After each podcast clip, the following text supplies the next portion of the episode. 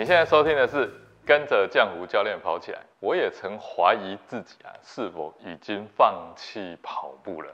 因为啊，教练自己啊，曾经啊，就是超过一百天以上完全没有跑步哦。找一个跑步的理由啊，是可以很简单，但啊，它其实也真的很难啊。对于没有在运动人来说啊。那么多运动可以选，那为什么要选跑步呢？那除了啊，就是说跟我们人类啊天生的本能有关以外啊，还有什么因素啊，一定啊要把跑步当成是必要的运动的呢？或者啊，就是说已经跑步一段时间了，突然啊感受不到热情了，那么又该如何找回热情呢？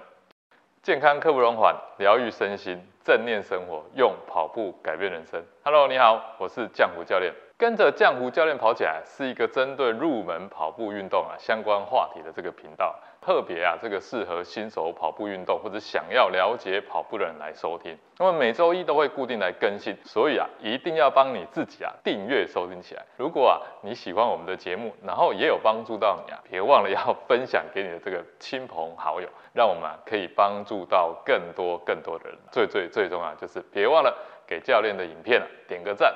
然后订阅，开启小铃铛。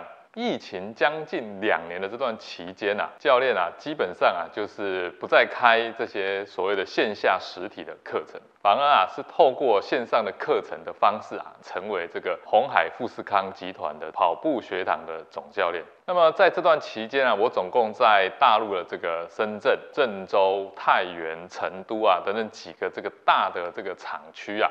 我培育了超过三百多位的这个入门的种子教练群啊。当时啊，我们要推动这项业务的时候啊，这因为啊，这是要推动到全国厂区的嘛，那么也期望能够带动啊全国百万员工的这个运动计划。所以当时啊，工会也问了我一个非常核心的问题啊。普遍来说，这些人啊都没有在跑步，他们就问我这个问题说：那么多运动可以选，为什么？一定要选跑步，除了本身啊，我们叫做跑步学堂了哈，那当然都是以教跑步为主。教练自己虽然也是这个铁三的教练啊，但毕竟啊，呃，跑步啊有几个这个重要的这个条件啊，普遍大家啊对于跑步啊就是只有苦啊跟无聊啊。这样子的体验或是印象，实在啊是很难啊跟有趣啊的这个运动联想在一起，所以要推动这件事情啊，要说服这些人啊，确实需要有一些好的论述。要回答啊这个问题之前啊，我反而啊就反问了他们啊，如果啊有哪一种运动啊，它可以啊不受场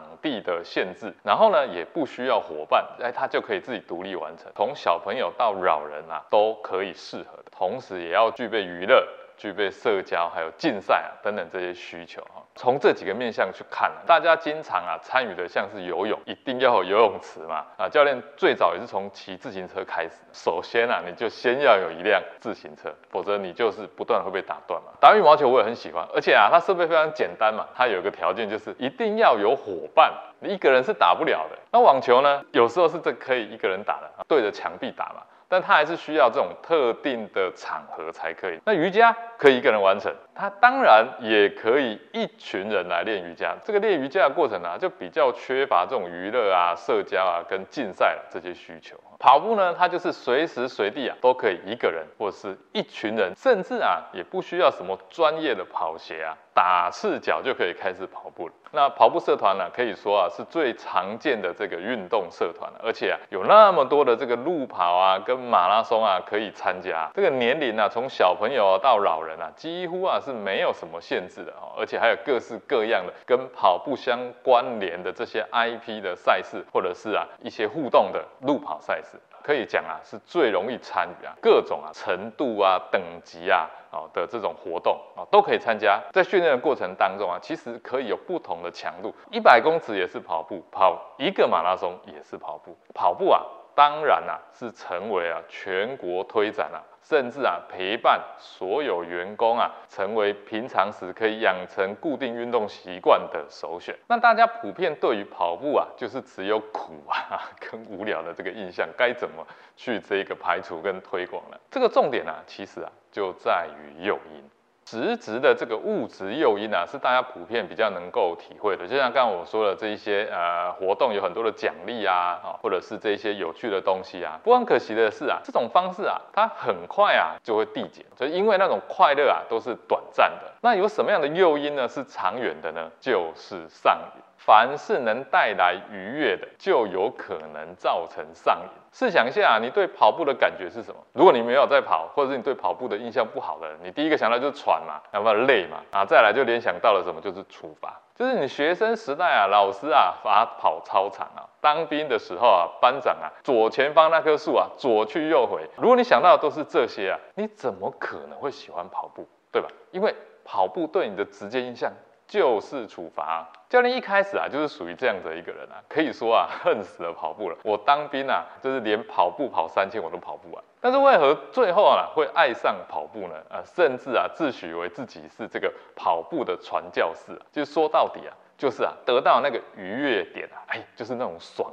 运动啊，其实啊，它就像是尼古丁啊、性高潮啊、植物啊，或是赌博一样，会让人上瘾的。这边说的啊，是真正的上瘾哦，真正的跑步成瘾的人啊，其实他会出现一种物质成瘾有的这种症状，包含这种耐受性啊，对于这种呃忍耐的程度啊，就会越来越高哈，然后他会产生什么更多的渴望，会有那种戒断，你没有跑就很痛苦啊，那非得要跑才觉得舒服，他这种欲望啊会不断的去增加。那另外啊，我们啊在学习一个新东西的时候啊，也可以启动愉悦的这种回圈啊，这个回路让你上瘾。那跑步啊。就是让我学习到非常非常多有关人体的这些知识啊，特别啊是知识跑法所带来的这种美妙的这种论述啊。当时啊，教练可以说啊，跑步学习知识啊，这两项啊，哎。同步都上瘾，一边跑步，然后一边学习，一直学这些新的东西，哇，觉得非常非常有趣，然后感受到啊，原来这么多我过去是没办法理解的，也因为我没办法理解，我所以我才不喜欢跑步，才没办法跑步。如果你的跑步的体验啊，是被创造非常多的愉悦点，自然啊，也就不会有苦啊跟无聊的问题，也就是说你会形成这种甜蜜的回圈啊，这种愉悦的回圈。所以啊，为跑步找个好理由啊。一定啊，就是快乐的理由，而且啊，每次啊，你都要感觉到很爽的那种理由。所以啊，资深跑者啊，常常讲啊，哎，想跑啊，其实只有一个理由；不想跑，可以有一万个理由。教练啊，曾经超过啊一百天以上完全没有跑步啊。我想这个问题啊，也会发生在很多在跑步人的身上啊。我不知道现在在线上收听的是不是你也有这种感觉？我们并不是因为跑步受伤而停止，而是突然感觉到那种。愉悦点呢？哎，好像消失了，就好像不见了哦。跑步的过程当中啊，脑中我们就会分泌多巴胺的这种奖励机制啊，让我们感觉到这种愉悦。那么这个奖励机制啊，会让我们一直想要重复再重复啊。接着啊，你就会出现就是耐受性，也就是那种愉悦的回路就慢慢钝化了，就慢慢没什么感觉。然后你就越跑什么越多，这种愉悦的就慢慢的就难以感受到。感受到愉悦的能力被消减了，但欲望啊，却在这个过程当中啊，反而加强了，就像这个吸毒一样。这个过程当中啊，其实啊，因为你的欲望越来越强，那除了你越跑越多，跑到一定的程度，或者是说你参与的赛事已经够多了，慢慢的啊，你会去转移啊，或者是有另外一个替代性的东西出现的时候啊，比如说学习的成就感，教练就是碰到这种，你对于另外一项跟跑步有相关联的学习成就感。你转移到那边呢，你会获得其他的这种愉悦，因为你在这边会获得新的成就，所以你就新的愉悦感在这边出现。所以那时候我正在学习一样新的技能，它跟跑步相关的这个技能，就被另一个愉悦回路就被。牵走了，那也因此啊，就停止跑步一段时间。那现在如果你问我说啊，是否还有参加或者热情啊，就是报名这个马拉松赛事啊？我答案是啊，目前没有。未来啊，可能还会有，但是现在啊，我就是没有。但是我啊，一定会继续跑步的啊。如果连跑步这么简单就可以融入生活啊，没有什么场域啊限制啊。